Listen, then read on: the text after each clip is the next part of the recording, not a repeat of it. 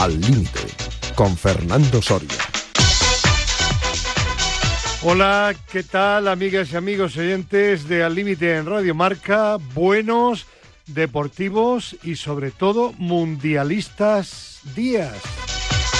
Y es que estamos en pleno mundial de Qatar, un mundial polémico, un mundial en el que hoy juega España su segundo partido frente a Alemania y un mundial que obviamente por el 7 a 0 del primer encuentro de este campeonato ha comenzado más que bien para los jugadores de la selección que dirige Luis Enrique.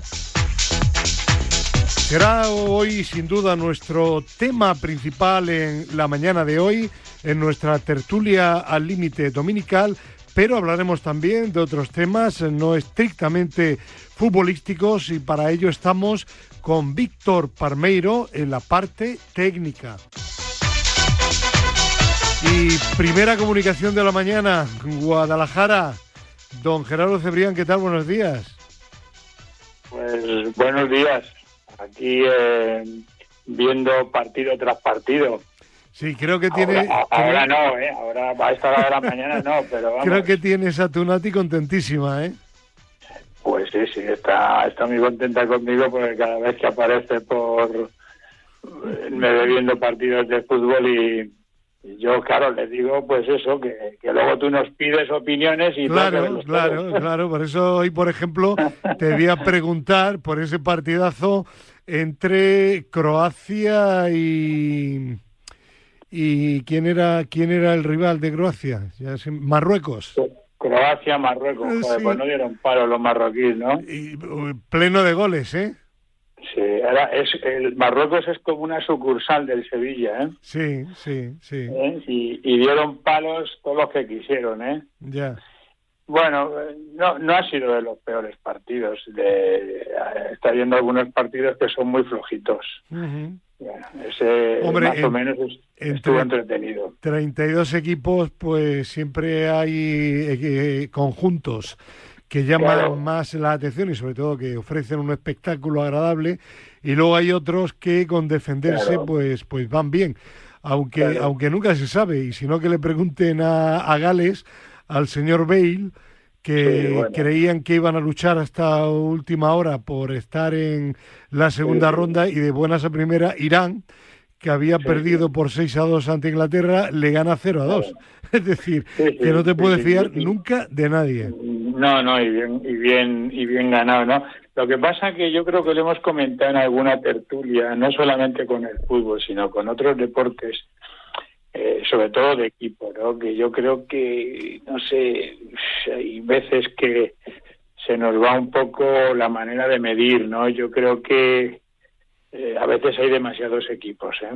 Ya sé que es un mundial, ¿no? Ya sé Sí, que eh, eh, europeo, antaño acuérdate que se empezó con 16, al menos claro, en la etapa más o menos que, que pudimos presenciar tú y yo en directo a Claro. través de las televisiones y de las radios, posteriormente 24 y al final 32. Y al final 32. Claro. Y iremos a 40, ya verás. Sí, porque a la final- FIFA le interesa porque es más dinero. Son Hombre. 32 países que están directamente, en la primera fase al menos, pendientes de sus equipos. Y eso al final es audiencia, publicidad Y y dinero. para FIFA.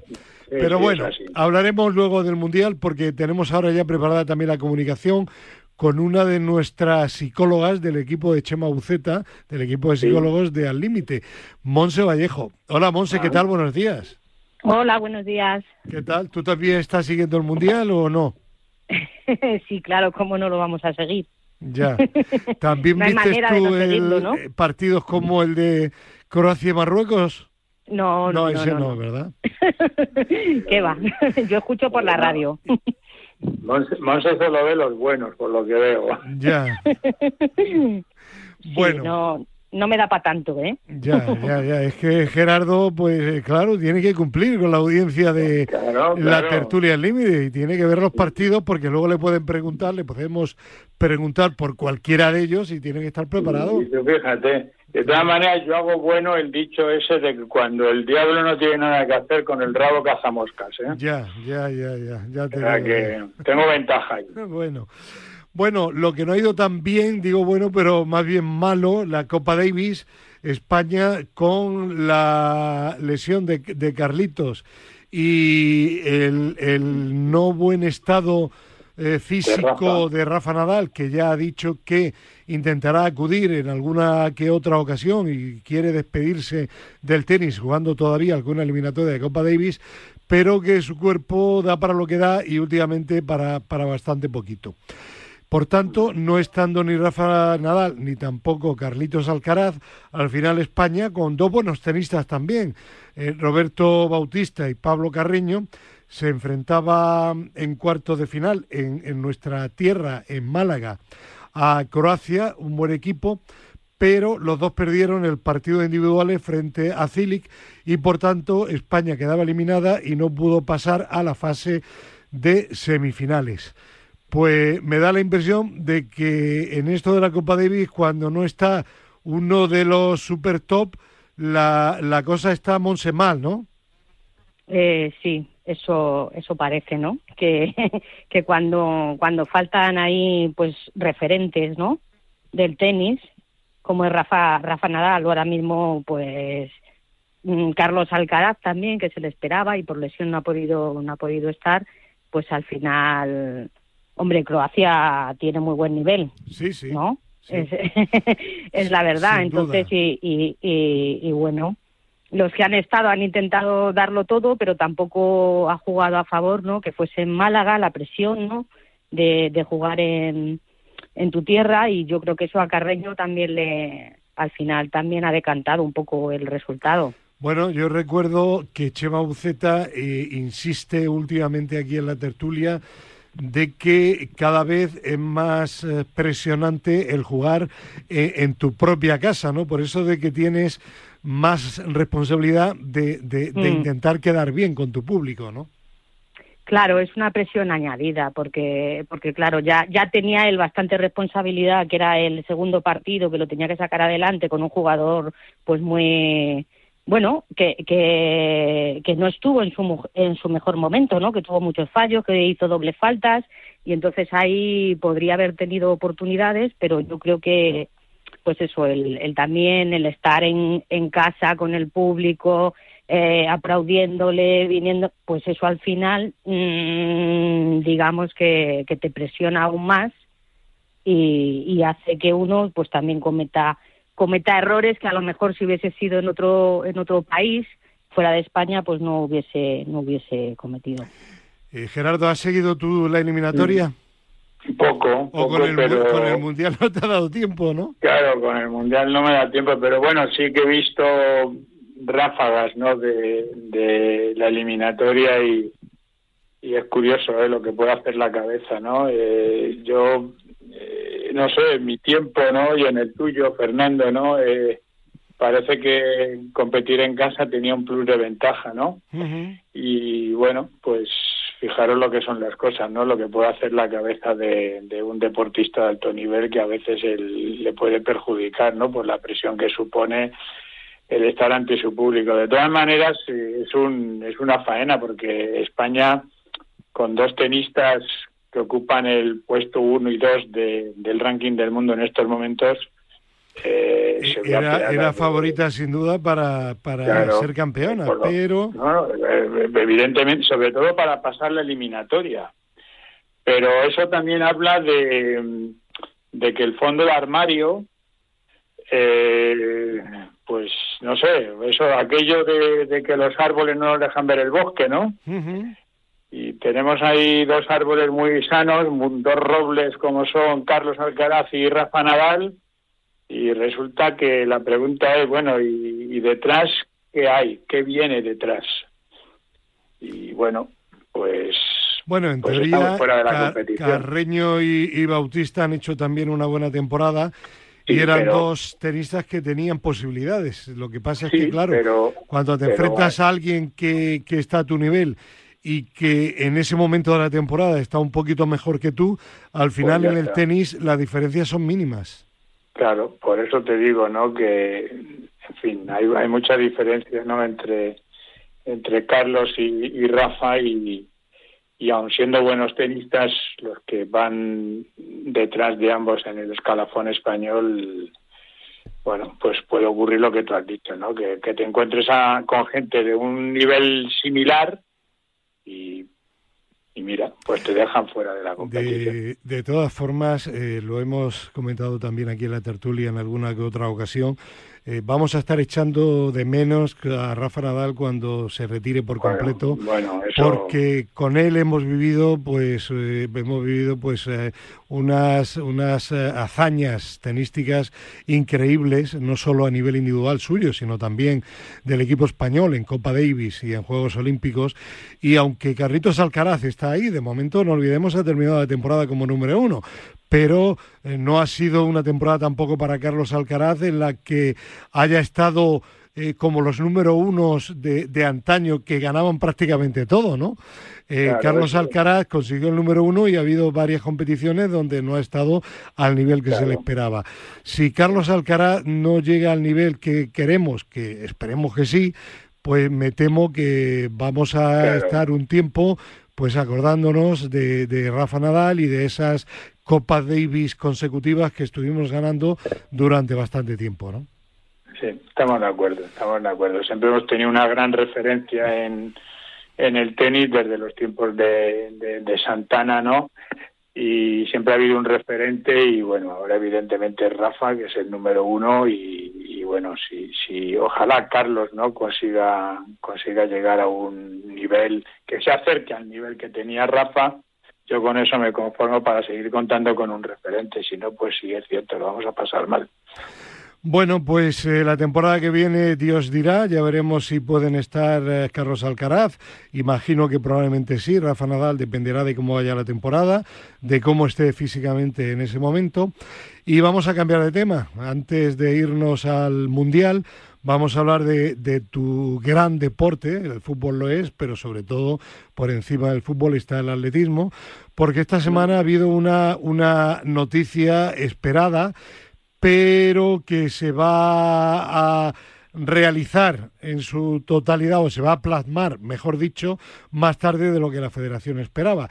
Y era que la autorización de Jordan Díaz, el cubano nacionalizado español, para competir de forma oficial con España.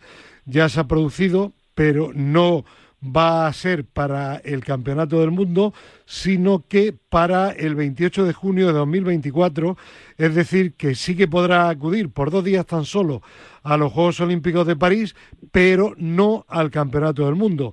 Por una parte alegría, pero por otra excepción, ¿no? Bueno, para mí ha sido un zasca importante ¿eh? de, la World Athletics a, las aspiraciones o a lo que nos han pretendido vender, no solo desde la Federación, sino también desde algunos medios de comunicación, posiblemente alimentados por, por esas informaciones tan optimistas que, que, emanaban de la propia federación y que decían que incluso podría estar para el Mundial de Estambul, que es ahora en marzo, ¿no? eh, desconocer el, el, verdadero problema. O sea, cuando entró Sebastián Coe a presidir la Federación Internacional, dejó muy claro que cambiaba el reglamento de nacionalización y dijo, lo primero, prohibidos las, las nacionalizaciones de atletas con menos de 20 años. Segunda, ya no es, ya no se obtiene la nacionalidad a partir de los tres años cuando has sido internacional con tu último país, con tu anterior país, sino que como mínimo tienen que transcurrir tres años, en el peor de los casos, desde que tienes el DNI de tu nueva nación, que en ese caso lo tuvo en febrero de este año, hubiera sido, no hubiera sido, no hubiera podido competir con España hasta febrero del 2025 y en el mejor de los casos y ante circunstancias excepcionales, si logras, o sea, tres años desde que pides acogida en tu nuevo país. Como Jordan lo pidió a finales de junio, por eso la World Athletic dice, pues ya está, tres años, porque ha conseguido demostrar Jordan que pidió acogida a España a finales de junio del 2000 21. Por lo tanto, le da la nacionalización el 28 de junio del 2024. Ha podido ser peor, ¿eh? ha podido ser peor, porque el plazo de inscripción para los Juegos Olímpicos finaliza un empieza un mes antes de que se inicien los juegos, es decir, que el 30 de junio, solo dos días después, ya no hubiera podido ser inscrito por España. Bueno, pues entonces, mm, a ver, contento porque puede competir en París y es un chaval muy joven, tiene 21 años, sí, pero mm, hay que ser más cautos a la hora de lanzar mensajes, porque se levantan expectativas que no son reales. Eh, Monse, ¿qué opinas tú de este tipo de nacionalizaciones? Eh, hombre, yo yo estoy yo estoy de acuerdo si el si el, atleta lo pide así y quiere y quiere tener la nacionalidad española y competir por España, yo a mí me parece me parece bien. Mm. A, mí también, Monse. Eh, lo que ocurre que a veces, pues, pues estas nacionalizaciones por carta de naturaleza, un, atleta que llegó a España este verano y que a los cinco meses o a los seis ya obtiene la nacionalización, pues no sé, chirrían un poco con, con la cantidad de, de atletas mm, que, que llevan en España viviendo siete, ocho años, incluso con permisos de trabajo, y, siguen sin ser españoles, ¿no? Yo eh, sé que se mm. hace por carta de naturaleza. Sí, es un agravio comparativo sin lugar a dudas. Claro, por interés del equipo nacional, lo mismo que mm. ocurrió con el jugador de baloncesto. Entonces, bueno, mm, bien, eh, el, el, gobierno, el Estado sabrá lo que hace, ¿no? Pero por eso las federaciones internacionales, especialmente la World Athletics, la de atletismo, pues se ha puesto muy seria con este tema porque claro, eh, eh, hubo, hubo países, sobre todo del, del Golfo Pérsico, que se dedicaban a fichar atletas de Kenia, de Uganda y de Etiopía con 18 añitos. Entonces, lo que estaban haciendo era desvirtuar la competición. Fijaros, Monse y Fernando, que en los próximos Juegos Olímpicos, en el pasillo de triple salto, puede haber hasta siete cubanos, ¿eh? siete, y solo hmm. tres de nacionalidad cubana. Está Pedro, Pedro, Pedro Pablo Pichardo sí. por Portugal, que es el actual campeón hmm. olímpico. Está Jordan, que es el líder mundial del año, el español. Está Andy Díaz, otro atleta descomunal de 17-80 que, que va a sacar licencia por Italia. Y, y hay otro más, azerbaiyano, eh, más los tres cubanos de turno. Entonces, claro, la, Federación Internacional tiene que intentar poner coto a estas cosas. Ocurre lo mismo, no solo con el triple, ¿eh? si nos vamos a las carreras mm. de, de fondo, pues está todo lleno de, de atletas de Kenia, Uganda y Etiopía que defienden colores. Yo, yo si me, si me permitís mi, mi, mi modestísimo punto de vista, a mí me parece bien, como dice Monse, que haya alguien que quiera ser español y que le den la nacionalidad, no, no que se la den eh, antes que... a otros, pero... Claro, no, tiene que cumplir una normativa, yo estoy de acuerdo y hay que cumplir una normativa y tiene que ser igual para todo el mundo. Bien, dicho eso... Pero estar de acuerdo, estoy de acuerdo, no puede ser al azar y no puede ser por intereses pero yo voy, económicos y políticos, pero... pero yo voy a, una, a una segunda parte, que este atleta nacionalizado, el que sea, ¿no? En este caso es Jordan, pero vamos a suponer cualquier otro caso de cualquier otro país. Que, vale, tiene esa nacionalidad y cuando compita a nivel individual, pues competirá como él, como Jordan García. Pero a nivel de, equipo nacional, yo, si no se ha formado en un país, yo no estoy de acuerdo como no lo estoy en deportista de baloncesto, de fútbol, de balonmano o de cualquier otro deporte, porque yo creo, como dice Gerardo, que desvirtúa. Otra cosa es, insisto, que se hayan formado deportivamente aquí en España o en el país al que van a representar a partir de ahora, aunque hayan nacido en otro.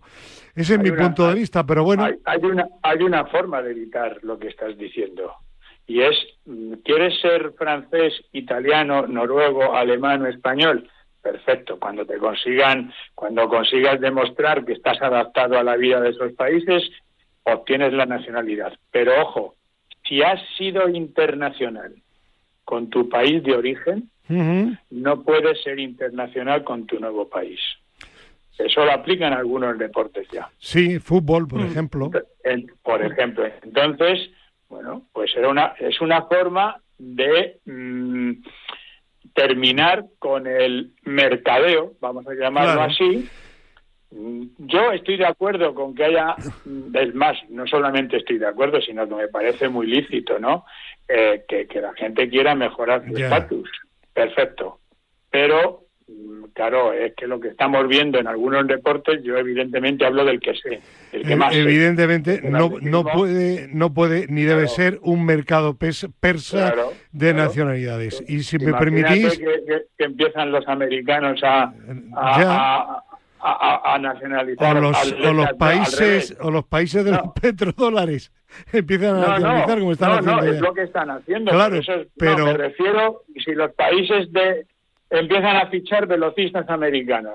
Mm. Americanos a Estados Unidos les sobra. Sí, sí, pues sí. Imagínate que vamos a fichar al cuarto del ranking, al quinto, al sexto. Al, al final, lo que es la competición para, para eh, probar demostrar el nivel real de cada país se adultera por completo. Pero bueno, permitidme que dejemos aquí el tema porque tengo un par de compañeros que llevan un ratito escuchando y yo creo que lo están pasando bien, están entretenidos, pero el profe siempre es un poco impaciente, ¿no? Y empieza a mandar chat, que estoy aquí, que estoy aquí. Profesor, buenos días, hombre. Muy buenos días. ¿Por qué tengo yo que ser siempre el impaciente, el, el incómodo? no, usted incómodo pues, nunca, nunca. Usted es impaciente, pero incómodo nunca. ¿Por qué? ¿Por qué? ¿Pero por qué? ¿Por qué me señala usted a mí? Fernando, Fernando tiene mucha confianza con usted y, le gasta esa broma. Ya. No, no, no, que es que me está poniendo ya muchas medallas. Hombre, hombre, es que usted es un gran medallista de la información y del fútbol. Profesor. Aquí tengo una pared, una pared porque tengo aquí un montón de ellas colgadas. Bueno, pues eh, vamos a hablar ahora de fútbol, profe, pero voy a saludar también a Pedro Calvo. Don Pedro, ¿qué tal? Buenos días. Muy buenos días. Eh, un Pedro Calvo que cuento para nuestros oyentes, porque bueno, hay cosas que se pueden contar. Que se enfadó un poco en el chat de Al Límite el pasado viernes cuando comentamos los temas que íbamos a comentar del Mundial. Porque dice, uff, vaya temas. Eh, Pedro, eh, va a ser un. Ayer ya fue sábado una tertulia abierta de temas del mundial y hoy también, no te preocupes, hombre. Vale, vale, no, pero que no me enfadé. Lo único que, bueno. un poco, ¿eh? No, no, no, no, me enfadé. Lo Yo tampoco no te tono enfadado, ¿eh? No, no, no. Lo único que que para nosotros que somos más futboleros, pues me parecían un poco unos temas que, que, bueno, son generales y que y que tampoco viene a, cuenta dentro de que hay muchas cosas que comentar del mundial si queremos pues vamos vamos a empezar. Y primeramente aunque ya sé que no te gusta yo yo tengo eh, esto es digamos que es una como decía mi admiradísimo y queridísimo que seguramente estará en el cielo siguiendo el campeonato del mundo de fútbol don Antonio Díaz Miguel decía esto es una frivolité bueno pues una frivolité mía el otro día recordaréis que el señor Infantino, presidente de la FIFA, eh, para quedar bien con los cataríes que, han hecho una inyección económica importantísima a la FIFA, pues dijo algo así, Europa debería de pedir perdón por los últimos 3.000 años que ha habido tema de esclavitud, etcétera, etcétera, para que estén ahora metiéndose con los cataríes, ¿no? Bueno, entonces yo lo que quería, si me permitís, era decirle al señor Infantino que independientemente de que algo, una cosa es lo que sucediera hace 3.000, 4.000 o 2.000, que estamos hablando de lo que ocurre en el siglo XXI, que yo no voy a entrar en temas que podéis entrar vosotros, por supuesto, ¿no? Mm. En temas sociales, en temas LGTBI, en temas laborales, bueno, la gente que ha fallecido, aunque lo nieguen en la construcción de esos flamantes e impresionantes estadios, pero que hay muchísimas cosas estrictamente deportivas que sí que hay que achacar a Qatar como organizador y a la FIFA que ha sido quien ha permitido que Qatar organice este mundial y que sí que están perjudicando la celebración de este campeonato. Y digo muy brevemente, primero, ha habido que romper el calendario nacional e internacional. Poca preparación ha supuesto muchas lesiones, entre otras que el mismísimo balón de oro Benzema no esté en un campeonato del mundo por una lesión a última hora, yo creo que ya es tremendamente significativo. ¿Qué? De eso no tiene la culpa la FIFA. No. Si hubiera lesionado igual, no, a estas alturas pero Pedro, Pedro, sé objetivo. Si hubiera, en, circunstancias normales y después de la competición hay un mes para recuperar, ah, eso sí, hay muchos jugadores que se hubieran recuperado. Totalmente de acuerdo. totalmente de acuerdo. A eso me refiero. Segundo, eh, las, las fechas en los que se, se está celebrando este campeonato del mundo con altas temperaturas, etcétera, etcétera, pues se ha obligado a, cambiar el campeonato del mundo. Estamos en un país, además, donde hay muy poca afición y estamos viendo algunos estadios con poca presencia de público. Incluso han fallado tornos y ha habido puertas abiertas para que la gente pues pudiera entrar quien quisiera. Yo no recuerdo ningún mundial con algo parecido o similar. Bien, y luego un mundial además carísimo, eh, ya hemos visto barracones para, para dormir a 200 euros la noche. Eh, bueno, eh, eso ha impedido que muchos aficionados de muchos países o de todos no hayan podido estar en este campeonato del mundo y eso yo creo que es también una lacra y eso es un tema estrictamente deportivo. Y seguramente habrá algunos otros que podáis vosotros también añadir. Y yo creo que de eso sí que se debe y podemos criticar directamente en lo deportivo a la FIFA. y me callo y que hable Monse, que lleva un rato callada. Eh, bueno, yo aquí lo que lo que he de decir, ¿no? Que desde el punto de vista psicológico, que es el que me toca a mí, no, pues yo creo que todos estos aspectos que tú has comentado, pues me imagino que, que la selección española y el resto de selecciones pues lo habrán tenido lo habrán tenido en cuenta porque claro que influye no influye que en un mundial tú te esperas tener pues en la grada a aficionados que les gusta el fútbol, que entiende qué tal y no bueno y aunque, no, están encontrando no entiendan Monse, pero que estén llenando el estadio, por lo menos. ya, ya, pero ya el ambiente, ¿no? Porque siempre se habla, no, la motivación, el ambiente que va a haber tal y yo creo que esto no se está no se está viendo. yo yo diría incluso que a nivel de calle aquí en España la gente habla, sí, por el 7 a 0 y tal, pero no hay ese ambientazo que había antes cuando eh, la celebración de un campeonato del mundo en junio, julio, las calles, la venta de televisores. hay otra temperatura. Claro, claro, pero eso también influye en el ánimo. Y, perdona, Pedro, que, es que no te he oído. Me, me dice Víctor Palmeiro que has pedido la palabra, discúlpame. No, no, no te preocupes. No, no, pero adelante, adelante. No, no, no, estaba hablando Monse, Solo te ha dicho que sí puede hablar. Pues sí, que sí, claro. No, no, pero bueno, que estaba hablando Monse, no voy a cortar yo a Monse ahora. Termina, Monse. No, no, lo que lo que he dicho que todas estas cosas me imagino pues que las selecciones lo han tenido lo han tenido en cuenta, lo han preparado de forma adecuada. Lo que tú dices del calor, bueno, pues lo del calor ya sé desde el primer momento en que se concedió el mundial ya se sabía que que iban a, sufrir esas esas temperaturas, ¿no? y toda esa parte influye mucho. Monse, pero las, las selecciones, por ejemplo, y esto es información, eh, por ejemplo, la selección española no esperaba tener el aire tan acondicionado tan alto en el hotel. Por ejemplo, que le Y eso te aseguro, y te aseguro que han estado visitando la universidad esta para la selección española, la gente que está encargada, han estado durante todo el mes de octubre yendo y viniendo.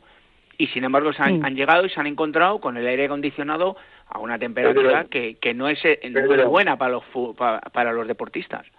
Pedro, pues podrían haber, podrían haber preguntado a, a mis colegas de atletismo que estuvieron en las mismas fechas, pero en el 2019 y se habían enterado perfectamente. No, pero al final, Gerardo no, no, escúchame, que ocurrió exactamente lo mismo.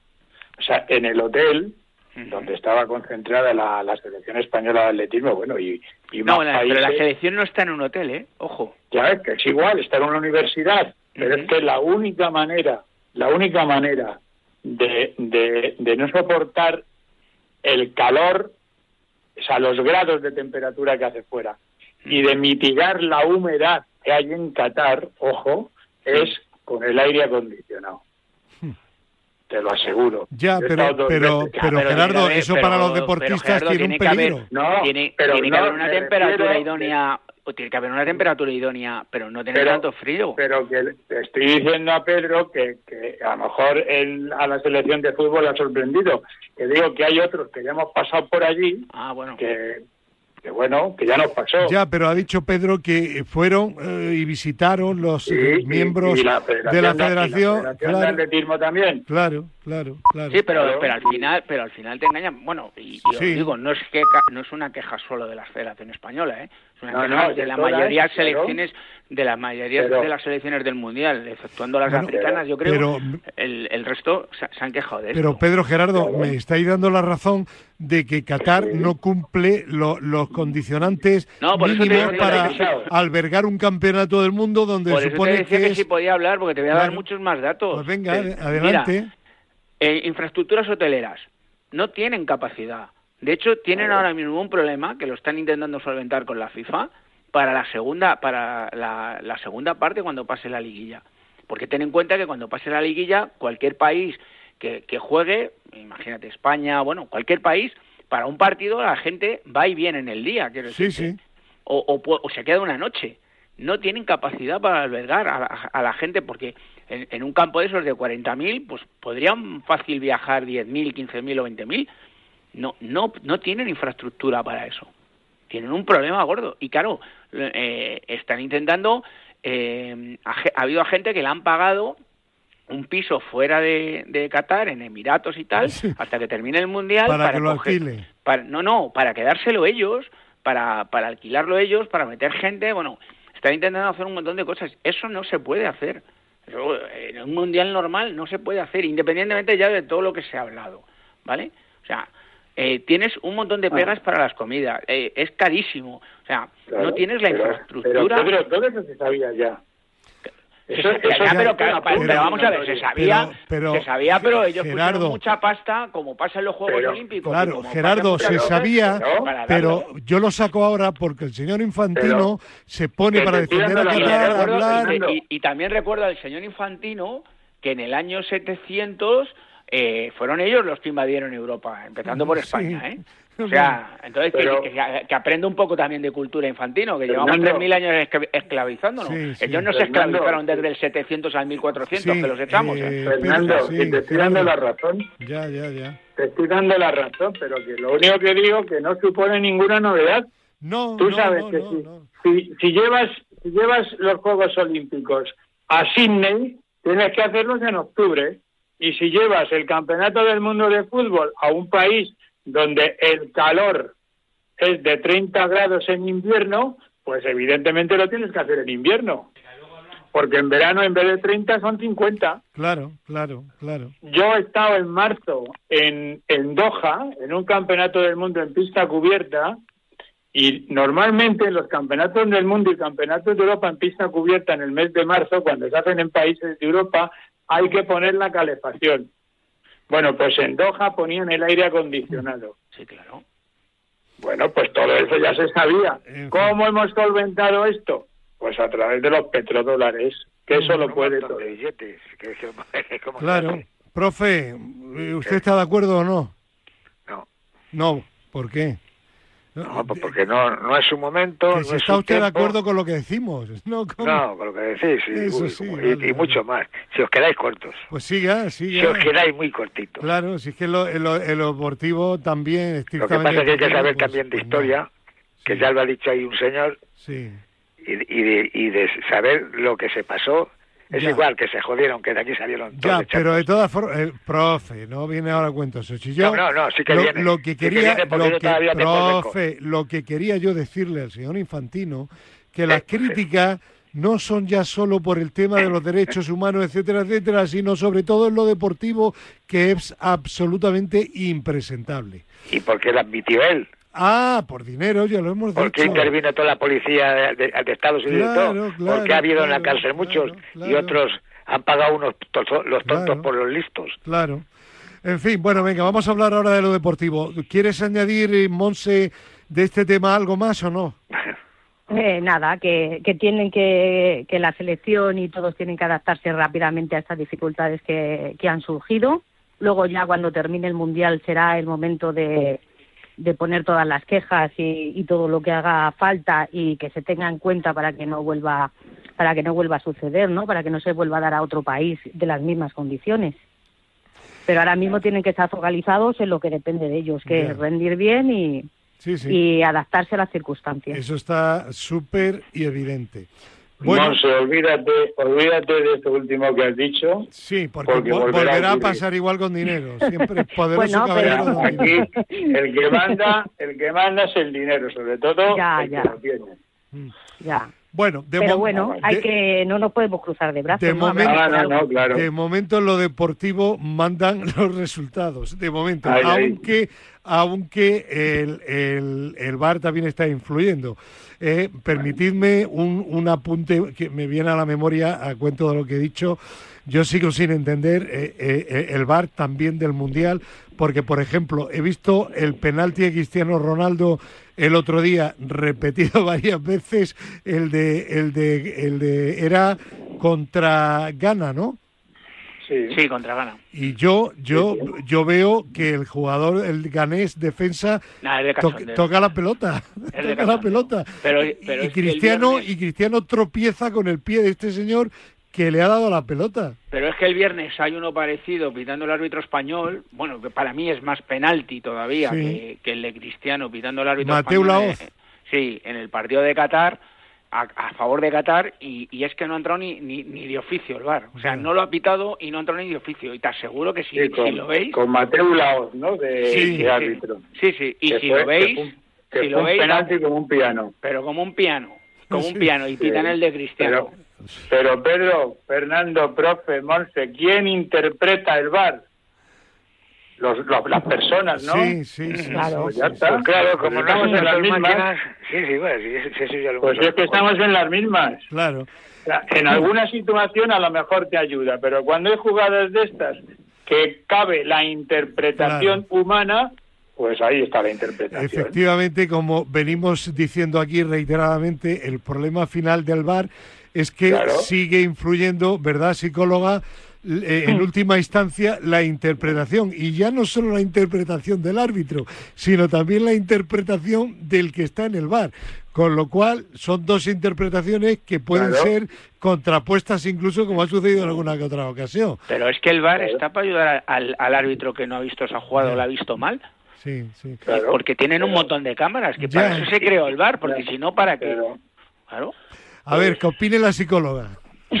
Yo en, en el bar el problema que, que veo con los con los árbitros es que puede puede ocasionar que se relajen en ciertas situaciones, ¿no? Es decir, tenemos el bar, si sucede algo importante o tal, porque pues sean ellos los que, ¿no? Entonces el árbitro pierde, digamos, esa concentración, esa atención a determinadas situaciones. Ese es el peligro que, yo veo. Totalmente de acuerdo, totalmente de acuerdo con Monse. Totalmente de acuerdo con Monse. claro, porque si yo estoy haciendo, si yo estoy haciendo algo y sé que tengo de colchón a alguien detrás que me puede, sabes, que puede intervenir, qué tal, inconscientemente ya, sin, ¿sabes? Pues puede claro, claro, No digo que siempre suceda, pero sí que puede, sí, que puede aparecer esa relajación, ¿no? Y si eso unimos que los que deciden son personas que tienen también un criterio humano, pues al final pues bueno, pues eh, lío. Pero bueno, dicho esto de que el VAR podría influir en algún momento en una situación, en una clasificación importante, vamos a hablar ahora de España, ya que ayer sábado, compañeros de tertulia, estuvimos hablando un poco más del aspecto deportivo del Mundial en general. Y hemos dejado España para hoy. España 7, Costa Rica 0. Profesor, ¿qué tiene usted que decir que no se haya dicho todavía en ninguna emisora del mundo? No, no, tengo que decir nada porque tengo que seguirlo estudiando. Venga, a ver. No, no quiero que tengo que seguirlo estudiando. A ver, hay quien dice que es que, Gerardo, por ejemplo, que es que claro, que es que los de Costa Rica son malísimos. Otro, ¿qué tal? Yo, bueno, yo digo, yo, yo lo que digo es una cosa. Aparte de Costa Rica es mala, que también hay algo que no es habitual. España, creo, corrígeme Pedro, tiró ocho veces bajo palos y de ocho metió siete. Ese porcentaje de casi un 90% no es normal tampoco. Bueno, no es normal, pero pero y, y, las y las veces que llego a, a, la contraria y la y la velocidad en el juego. Ya, pero quiero decir, claro, es que no, pero es que hablamos solo de un aspecto genérico y es que en un deporte eh, colectivo no puedes hablar de solamente de un aspecto genérico porque el, aspecto genérico te lo te lo da el resto eh, eh, el que se pues, los demás. Pedro, la pregunta, ¿somos tan buenos o Costa Rica es tan mala? Vamos a ver. Esto es como cuando el, Madrid juega contra un equipo de estos en Champions que es muy que es muy malo. Pues al final el Madrid le termina metiendo seis o siete. Pues claro, pues al final el equipo rival. Bueno, eso era el, Madrid de antes. Bueno, eh, yo me esperaba un, rival mucho más fuerte, pues yo lo había visto contra Nueva Zelanda y, y de verdad pensaba que nos podían hacer daño en transición, ¿vale? Cuando robaban y salieran. Nos esperaron, robaban, pero claro, se encontraron con una selección, primero, más vertical que nunca, porque yo creo que es la, primera vez que le veo a España ir hacia portería con más verticalidad que nunca, porque siempre estábamos con balón en circulación paralela, ahí para arriba, para abajo, y nunca atacábamos. Luego, los pases, luego, por supuesto, lo que tú has dicho, el, porcentaje de acierto.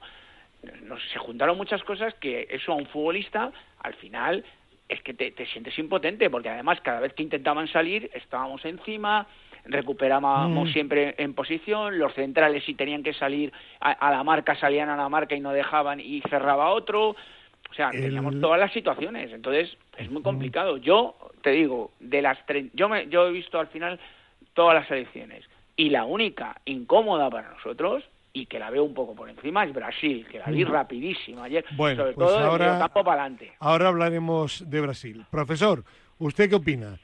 Somos pues tan buenos. Para empezar, para empezar, el portero parecía un bombero. para empezar. No, el portero es un buen. Lo llevo diciendo desde que estuvo en el Madrid. Es un buen portero, pero no estuvo sembrado tampoco, ¿no? Hombre, lleva cinco meses sin jugar, ¿eh? Bueno, sí, sí, sí, pero, pero bueno, ya ver un hombre con ese aspecto, con esas gorduras que, que no, no, se le ve como una atleta. Esto, pero ¿cómo es esto, hombre? Bueno, pero aparte del portero... Joder, ya te da vergüenza que España haya ganado así tan, ¿Eh? tan, fácilmente.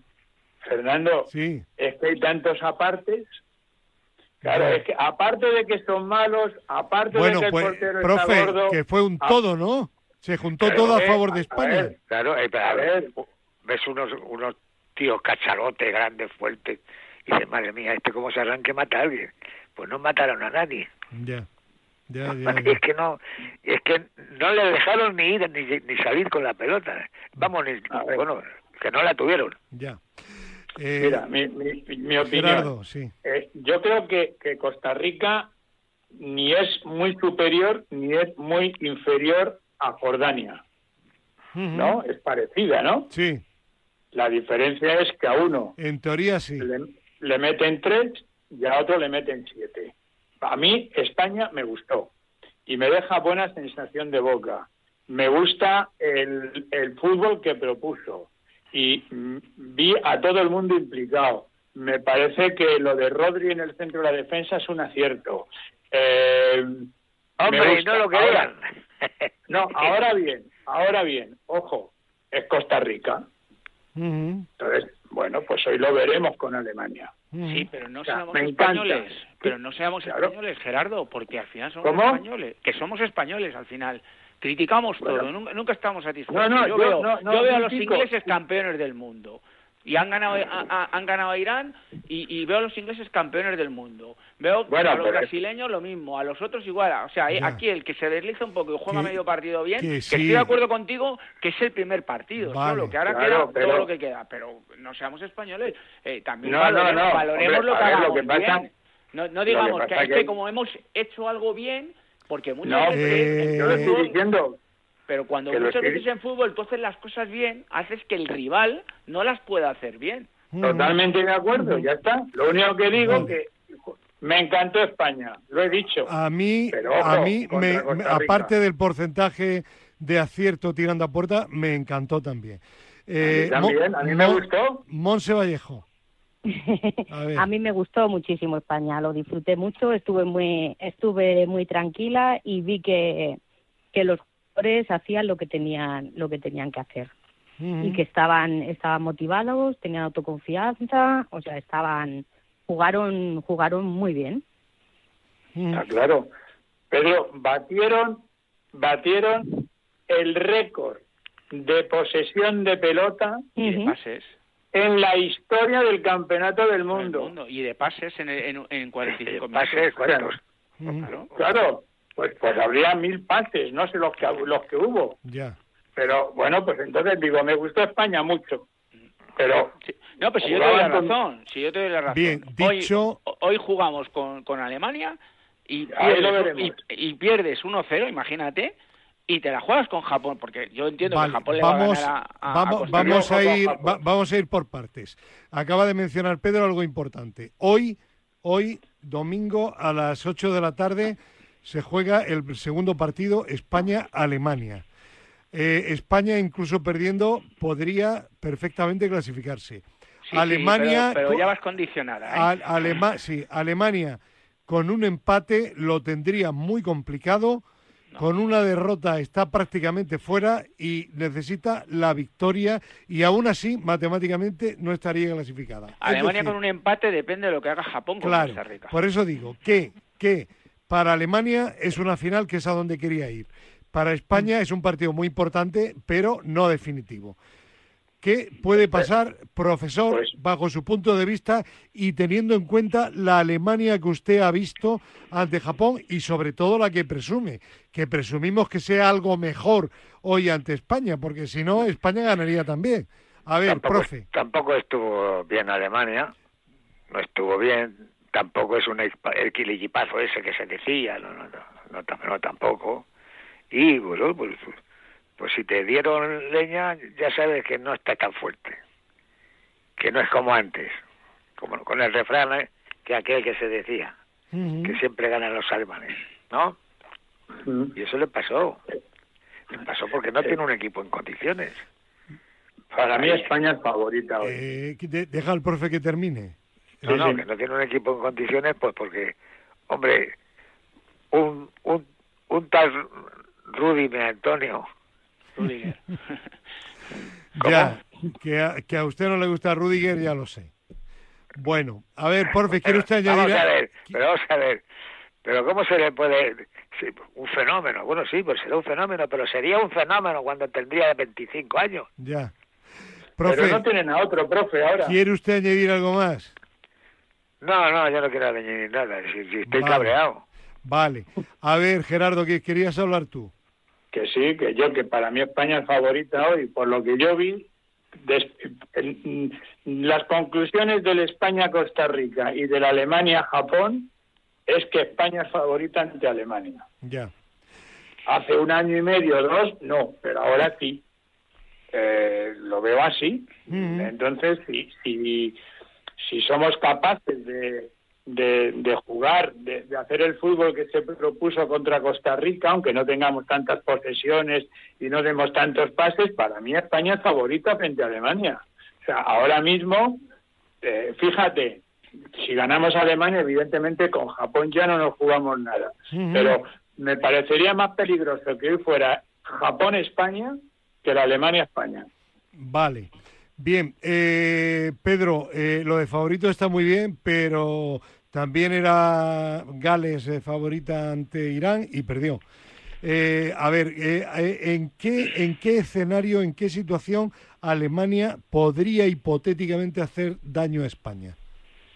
Hombre, si nos quita el balón, que es una selección que nos puede, nos puede quitar el balón. lo que ha dicho Gerardo, no vas a tener la misma posesión contra Alemania que contra Costa Rica, porque Alemania además tiene que ir a buscarte. Costa Rica salió a defenderse el que te tengan respeto para mí es casi peor, porque los alemanes cuando no te tienen respeto eh, es un equipo que juega con mucha soberbia.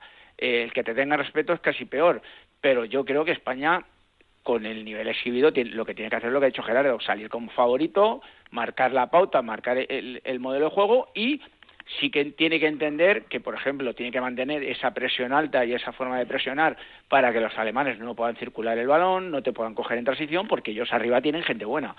Entonces, eh, mm. España lo que tiene que hacer es eh, la misma idea que contra, Costa Rica, sabiendo que tiene un rival más, más fuerte a nivel técnico y, y sobre todo a nivel de posesión, porque eh, España es donde sufres cuando le quitan el balón. Cuando no tiene el balón, sí. Claro, entonces, y, puede tener problemas en el, tema defensivo al jugar tan lejos de la portería con la espalda, porque Alemania tiene jugadores rápidos. Eh, con la defensa que sacó el otro día eh, Luis Enrique, Rodri, Laporte, el, el Pilicueta, y, Jordi Vale, con esa defensa eh, España la veis con más firmeza, con más seguridad en el aspecto defensivo o no? Yo en el centro sí. Yo en el centro sí les veo con más firmeza. También hay que apuntalar que no ha pasado en otros partidos, por eso he hecho e, ese, hincapié, que los de delante presionaron muy bien, ojo, y eso ayuda mucho a que te vengan, cuando le ha pasado a España, que le ha venido la gente libre desde, desde segunda línea, pero eh, ganamos en juego aéreo, tenemos dos, dos, centrales fuertes, a Rodri no lo tumbas, como a Eric. Eh, yo creo que Está clara tu opinión. Profe, ¿usted qué opina? Yo opino lo mismo, pero lo mismo, pero teniendo la gente que va a sacar, porque hay que tener en cuenta dos cosas. Que es que Luis Enrique a lo mejor no, no, no juega el equipo que juega. Eh, seguramente no, conociéndole, seguramente no. Sin duda sin duda. Ya, pero profe, ¿usted cambiaría el centro de la defensa? Pregunto. No, no. Ni el centro ah, de la defensa, ni el medio del campo, ni nada. No, no, ya, lo, que funciona no tocarlo, ¿no? hombre, como al, polvo, al, coche, no se le limpia ni el polvo. Claro. Eh, Monse, ¿el 7 a 0 es un, un, un hecho a favor de España o en contra? Lo digo en contra por el hecho de que el equipo salga demasiado confiado. Mm, yo creo que es un hecho un hecho a favor, ¿no? Porque porque el primer partido han cumplido los objetivos que, se habían marcado. Primero el de el de ganar y luego el, el jugar como pues como Luis Enrique ha, marcado y han hecho las cosas bien y se han visto materializadas en los siete goles. Entonces yo creo que eso eh, pues ha reforzado mucho la autoconfianza de, del equipo o sea, cosas que dependen de ellos, o sea, si jugamos así como hemos jugado, pues es más probable que podamos que podamos ganar a Alemania y Alemania aparte tiene la presión porque ellos son los que tienen que tener la prisa por marcar. Hay una presión Monse en Alemania tremenda, ¿eh? Brutal, sí. Claro, claro. Están recibiendo muchas críticas. Sí, sí, sí, sí. No, y que mm. los propios medios pues ahora verás como jueguen los que yo quiero, verán lo que le iba a pasar, que no le, los chiquititos no le van a dejar jugar a, aquellos alemanes. a los alemanes, ya, ya, ya. Eh, por cierto, hablando de alemanes grandes, yo creo que, eh, eh, es una opinión, ¿eh? que Neuer en el segundo gol de Japón no estuvo nada afortunado. Un tío que mide casi dos metros, que le metan el gol por ahí. Ya, bueno, pues le salió el tiro japonés ahí y había un hueco y acertó. A dos metros que estaba del portero. Ya, pues sí, lo digo porque siempre Neuer se cree que es el mejor portero del mundo y tal.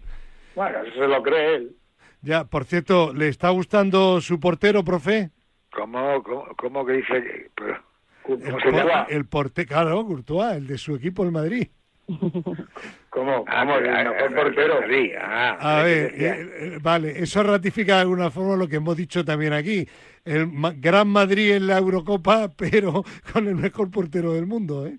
Ya, pero, en la Champions, ¿no? Sí, sí, sí, claro, claro.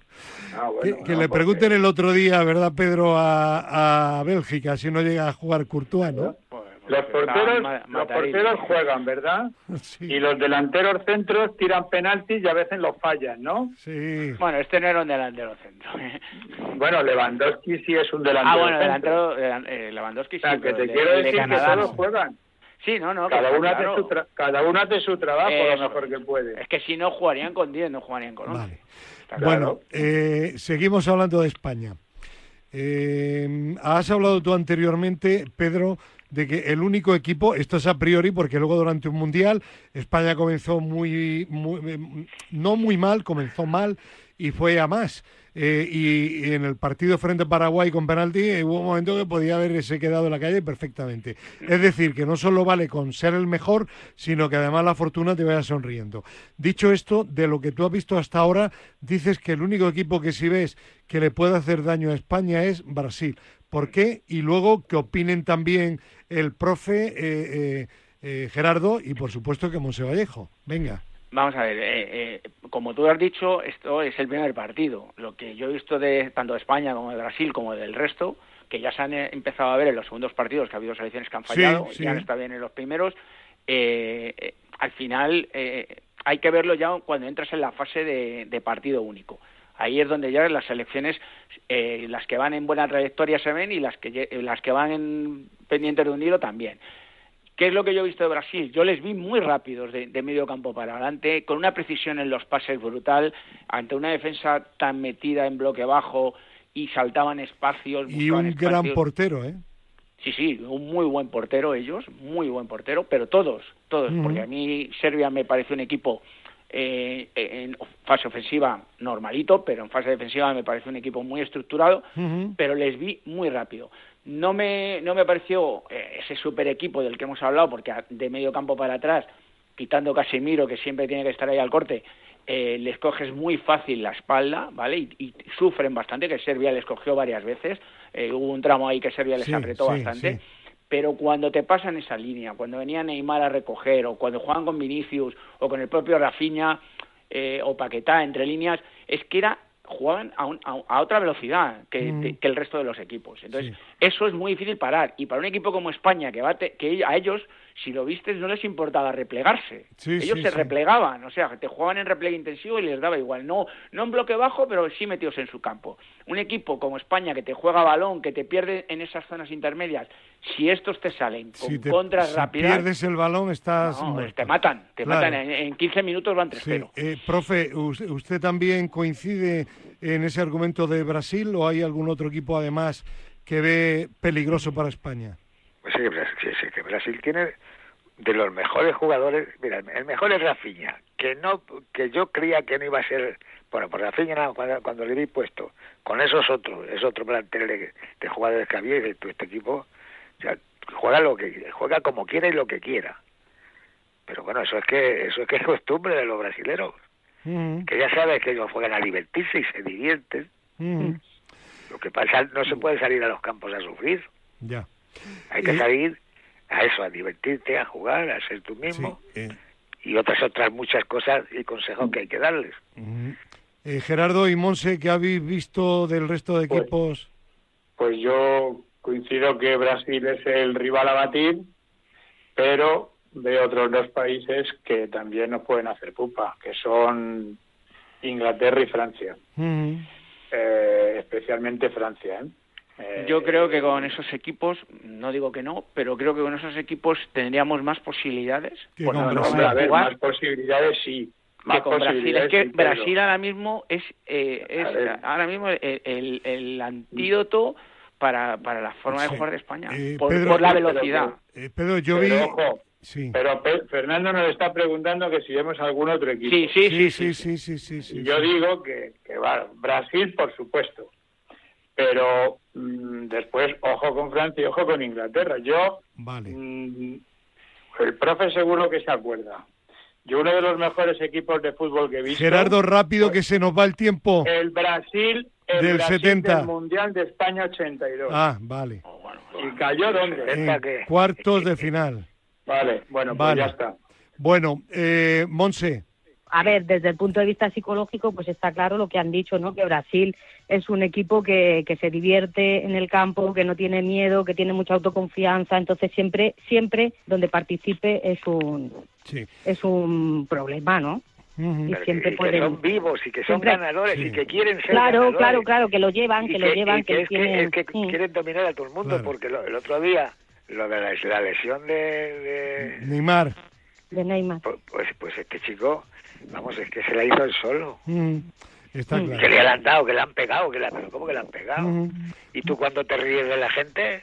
Bueno, le, hace la, vamos, vamos de nuevo a lo deportivo. Yo de Brasil vi la segunda parte, no vi la primera, y a mí lo que sí me llamó la atención, en la línea de lo que dice Pedro, la capacidad que tiene este equipo entrando por bandas eh, o por dentro para crear ocasiones de gol ante equipos que se encierran. Yo creo que eso es algo hoy día en el fútbol fundamental y esa capacidad la tiene este Brasil y no solo con los titulares, sino también con los que salieron a la segunda parte. Sí, sí, no, no, Coincidimos, yo creo que todos, ¿no? Claro, lo ha dicho el profe, son jugadores buenísimos. Entonces, al final, cuando tienes jugadores con ese talento, eh, Martinelli, Martinelli, el del Arsenal, salió 10 minutos y te creó tres ocasiones de gol. No, no, y Fred, y, el chico este, Rodrigo. El que, eh, y Rodrigo, y el que salió por, por Neymar. O sea, todos. O sea, eh, es que al final. bueno, pues hoy a las 8 de la tarde, España, Alemania, el Mundial. Gracias a todos vosotros. Gracias también a Víctor Parmeiro. Hasta la semana que viene. Adiós.